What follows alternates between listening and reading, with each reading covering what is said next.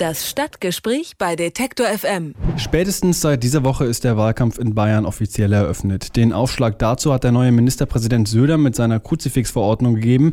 Ab dem 1. Juni sollen Kreuze die Besucher von öffentlichen Einrichtungen des Freistaats begrüßen. Das CSU-Kabinett bezeichnet das Symbol des Christentums als Ausdruck der geschichtlichen und kulturellen Prägung Bayerns. An der Uni Regensburg regt sich jetzt Protest gegen die Pläne. Warum, das erklärt mir Tarek Karls. Er ist studentischer Sprecher an der Uni Regensburg und Mitglied der Jungen Liberalen. Hallo, Herr Karls. Hallo. Mal provokant gefragt, was spricht denn dagegen, in einem Land, das als traditionell christlich gilt, Kreuze aufzuhängen? Gibt es ja in bayerischen Städten seit Jahrhunderten, die sind ja voll von Kirchen und Kreuzen. Nun, die Trennung zwischen äh, Staat und Kirche ist bei uns grundgesetzlich verankert und ein schützenswertes Gut. Von daher sehe ich absolut äh, nicht den Bedarf, jetzt religiöse Symbole zwangsweise in öffentliche Einrichtungen zu hängen. Bisher in äh, öffentlichen Gebäuden gab es da eine nennenswerte Anzahl von Kruzifixen, die öffentlich ähm, erkennbar waren und die Leute begrüßt haben in den Einrichtungen?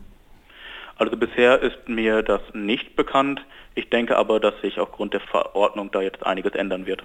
Herr Kalt, Sie sind kein Freund dieser Verordnung. Sie haben angekündigt, eine Protestgruppe ins Leben zu rufen, wenn die Kreuze auf dem Regensburger Campus ankommen. Was glauben Sie, kann das erfolgreich sein? Äh, kann man was gegen diese Maßnahmen unternehmen quasi? Definitiv.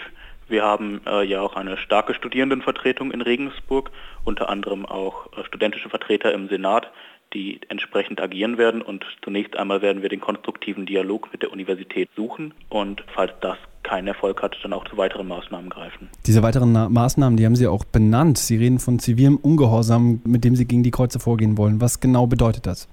Das bedeutet konkret eine Reihe von Maßnahmen. Man könnte zum Beispiel äh, eine Demonstration veranstalten, man könnte aber auch eine studentische Vollversammlung einberufen. Ich bin mir sehr sicher, dass ich für die Mehrheit der Studierenden spreche, dass Kreuze zwangsweise in öffentlichen Institutionen einfach nicht tragbar sind.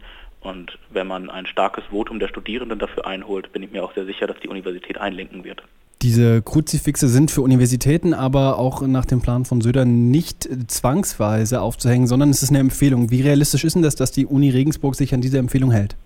Ich denke nicht, dass äh, die Universität dieser Empfehlung nachkommen wird, weil die Universität als säkularer Ort offen ist äh, für alle Religionen und der Universität auch sehr daran gelegen ist, dass dieses Bild auch nach außen transportiert wird. Wir haben verschiedene Religionen auf dem Campus, wir leben eine Kultur der Diversität. Ich denke nicht, dass das Bedürfnis vorhanden ist, eine Religion besonders in den Vordergrund zu heben. Wie ist denn die Stimmung in der Stadt? Glauben Sie, die Regensburger und Regensburgerinnen stehen hinter Ihnen oder hinter dem Kruzifix? Oh, ich bin mir sehr sicher, dass äh, die Regensburger Bürger eher hinter uns stehen, denn auch für religiöse Mitbürgerinnen und Mitbürger dürfte klar sein, dass Kruzifixe eher in Kirchen und in religiöse Einrichtungen gehören als in öffentliche Institutionen. Ist das wirklich so klar? Denn gerade äh, in der CSU ähm, gibt es ja Zustimmung für diese Pläne, die Söder da aufgestellt hat. Wie sieht das in Regensburg Selbstverständlich, aus? aber Bayern besteht aus mehr als nur der CSU. Sagt Tarek Karls, er ist Studentensprecher an der Uni Regensburg. Dort regt sich Protest gegen die Kruzifixpläne von Ministerpräsident Söder. Vielen Dank, Herr Karls. Vielen Dank. Das Stadtgespräch bei Detektor FM.